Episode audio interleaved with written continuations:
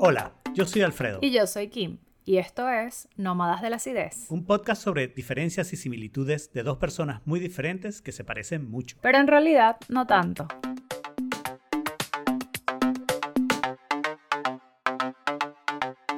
Bienvenidos al episodio bono de Nómadas de la Acidez, que en este caso se trata del tema de censura. Hay una encuesta que hacemos después de cada bono, el link de la encuesta está incluido en las notas del bono, y también cuando se acaba, cuando se acaba el tiempo para hacer esa encuesta, hay una amenaza en nuestro grupo en Telegram, que es t.me barra nómadas Aunque, aunque no lo crean, el que amenaza es Alfredo, no yo. Claro. Y por eso, bueno, conseguimos algunos votos y no tantos como podríamos. O sea, tú estás diciendo que yo tengo que empezar a amenazar más. no sé, estoy diciendo que probablemente tú serías más efectiva, vamos a decirlo así. Eh, eh, la pregunta ganadora en este caso es si la censura reduce oportunidades de educación. ¿Qué opinas? Eh, sí, en definitiva, como que el tener censura no, eh, o sea, en realidad lo que hace es como que cohibirnos de poder hablar ciertas cosas, ¿no? Mm. Y eso yo, yo creo que lo he visto, o sea, de hecho, como que tenemos ejemplos demasiado evidentes, o sea, eh, si tú agarras los estudios de los países en los que tienes educación sexual, y se habla como abiertamente al respecto y, y, de todas las cosas, ves que claramente hay menos casos de embarazo, embarazos precoz, enfermedades venéreas, etcétera, etcétera, etcétera. Y así pasan con muchas otras cosas. Yo creo que la salud mental, por ejemplo, también es una evidencia de que las cosas que no se hablan porque son tabú y porque las censuramos y por esto y aquello, terminan no, o sea, haciendo un, un hueco en educación, porque además es súper raro, pero las cosas que más censuramos a veces son las cosas que tienen más que ver con, o sea,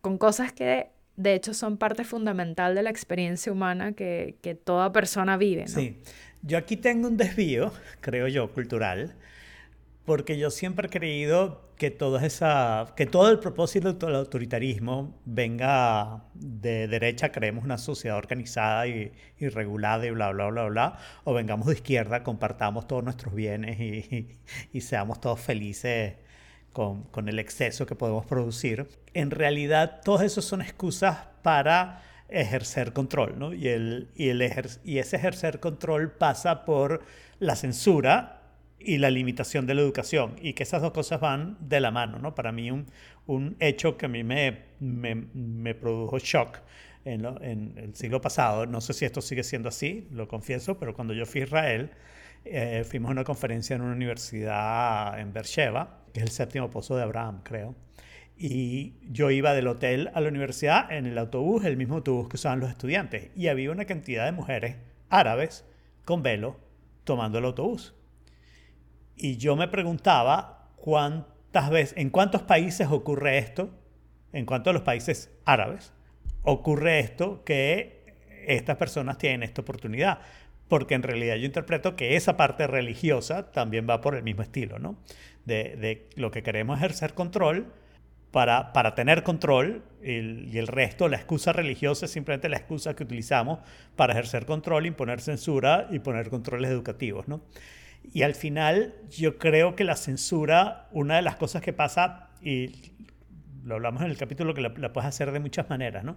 Pero una de las cosas que termina pasando es que terminas quitando la parte de la ciencia que me gusta, que es la parte en la que argumentas, es la parte en la que dices eh, cuál es la idea detrás del asunto, ¿no? O sea, están muy lindos los experimentos y no sé qué, pero tienes que relacionar esos experimentos con la teoría y eso es un argumento siempre. Eso hay, un hilo que tú tienes que ver que hay, que hay la conexión porque si no el experimento no sirvió para lo que tú decías. ¿no?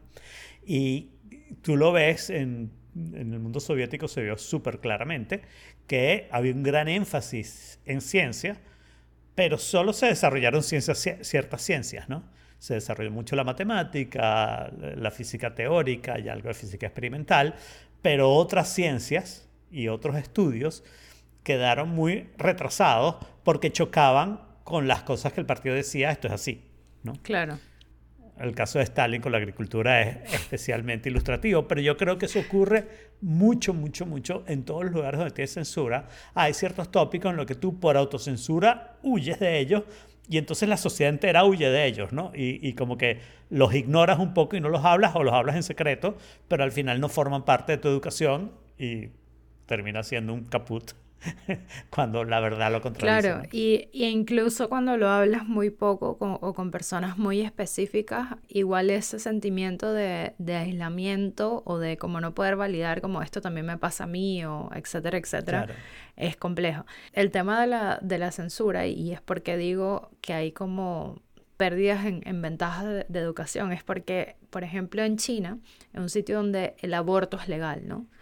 Y ellos tomaron una ruta bastante extraña en el sentido de que se habla públicamente del aborto y se, se, o sea, se promueve el, aborto como algo que debería ser un derecho fundamental, como algo que está bien hacerlo, o sea, no hay un tabú en torno al aborto, pero sí hay un tabú en torno al sexo y a la educación sexual.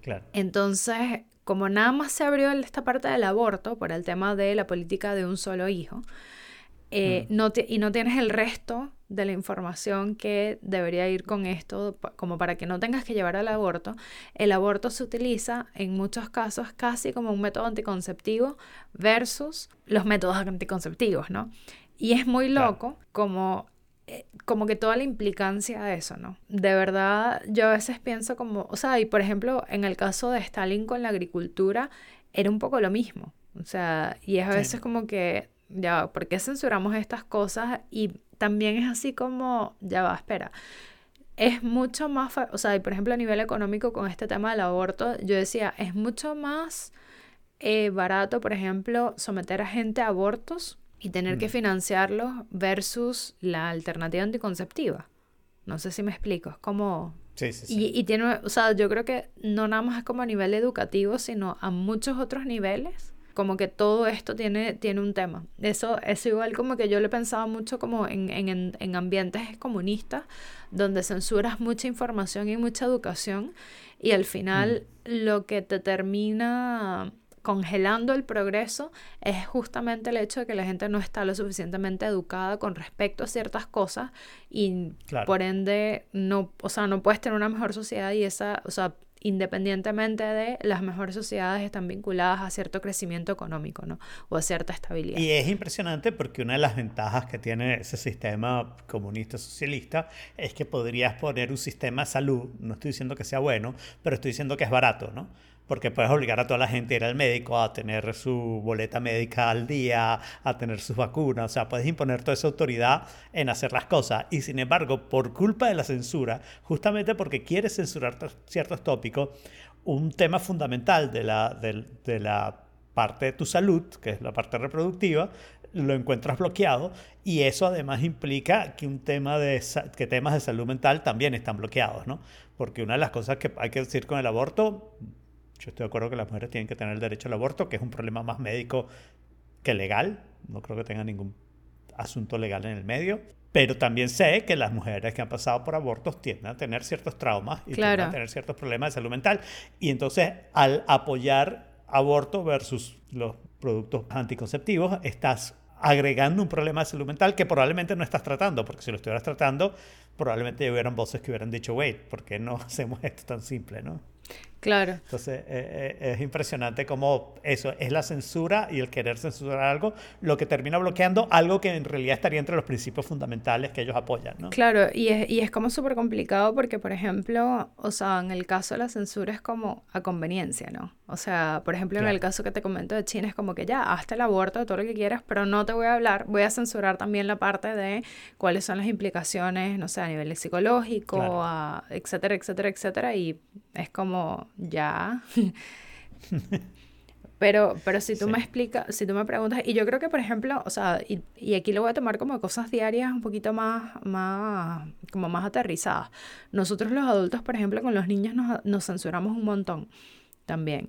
Y yo creo que eso también son formas en las que como que desaprovechamos experiencias de aprendizaje, ¿no? Pasa, no sé, con los divorcios, con, no sé, la, la orientación sexual de alguien en particular, pasa con la muerte, o sea, a los papás no nos gusta hablarle a, a, los niños de la muerte.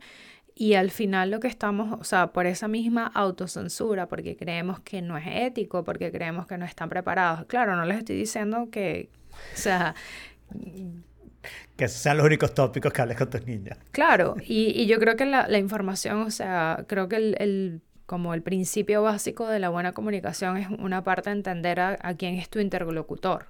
O sea, no, no puedes ser demasiado gráfico o demasiado explícito con las cosas que hablan, pero el dejar de hablarlas también es un, trae un costo, ¿no?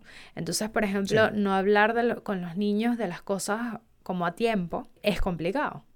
O sea, y, y, yo creo que ahí también, o sea, no, yéndonos a la parte política, eh, sino a, la parte personal, nosotros hacemos un desmérito. Y yo creo que también, eh, y esto yo, yo, lo, yo lo digo mucho, se lo digo a mis profesores o a la gente con la que trabajo, que a veces nosotros con ese mismo prejuicio de como que este, esta persona o este niño chiquito o menor que yo no está preparado para como que recibir esta información porque o es delicado lo que sea, a veces les estamos haciendo un desmérito. Porque, o sea, yo por ejemplo, bueno, Agatha es un caso particular, pero Agatha sabe que todos nos vamos a morir.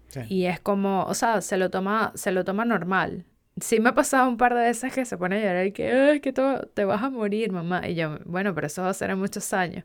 Pero es porque ella también, ella tiene a flair for the dramatic y, por ejemplo, también el otro día se puso a llorar porque es, el próximo año ella y su amiga van a ir a colegios distintos, ¿no? Entonces, como que es todo un tema. Pero yo creo que es mucho más importante, o sea, como que entre no hablarle nunca a la muerte y que alguien se muera y tener que transitarlo en ese momento, a que ella entienda que la muerte es un proceso natural de la vida y que es parte de, ¿ok? Eh, yo prefiero hacerlo antes que hacerlo después, ¿no? Y en cierto sentido es un asunto de incapacidad y comodidad, ¿no? Porque es difícil hablar de esos temas y los tienes que trabajar y los tienes que pensar, a niños quiero decir, ¿no? Y entonces como que eh, la censura es una manera de evitar hacer claro, ese trabajo. Es que, es que de hecho, eh, como que la censura es correr la arruga, ¿no? O sea, yo, creo, yo creo que nosotros también a veces somos muy cómodos con respecto a cuáles son las cosas que censuramos, ¿no? O sea, mm. yo voy a censurar o me voy a autocensurar en estas ciertas cosas porque esto me va a salvar a mí de no tener que pensar en cómo yo quiero hablar de esto o cómo voy a hablar de esto, ¿no? Y eso también es un tema porque la censura es para flojos, siento yo. Sí, o sea, la censura es para flojos y la censura es para gente cómoda. Y eso mm, yo lo he visto en varios planos. Es así como, no, es que no, la verdad es que no quiero tener esta conversación, no quiero, y es así como, ah, ok. Pero o sea, como a un nivel a veces un poquito más, más pragmático, esa es la verdad, ¿no? Por favor, como que sean conscientes con las cosas que se censuran.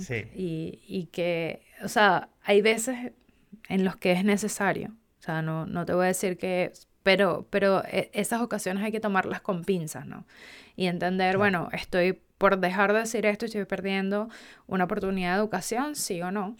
Y si es sí entonces ahí empezar a analizar si es que yo quiero ponerle censura a esto justamente porque deseo evadir algo. Y en particular, si piensas que es por incapacidad, no sé cómo hablar de esto, bueno, haz el trabajo de aprender o de buscar a alguien que sepa o lo que sea que haya que hacer de manera de recuperar ese, ese esa oportunidad. No, y que, y que, y que también es súper válido empezar la conversación con no sé bien cómo expresar esto, pero lo voy a intentar y, y con, o sea, y, ya con esa premisa nadie, nadie espera un discurso perfecto, ¿no? Claro, muy bien. Bueno, esto fue todo por este episodio bono de censura. Nos vemos en el próximo. Hasta luego. Salimos cada dos semanas. Pueden suscribirse en su aplicación favorita. Los links están en nómadasácidos.com y mantenerse en contacto con nosotros a través de nuestra cuenta de Instagram Nómadas Ácidos. No sean tan básicos.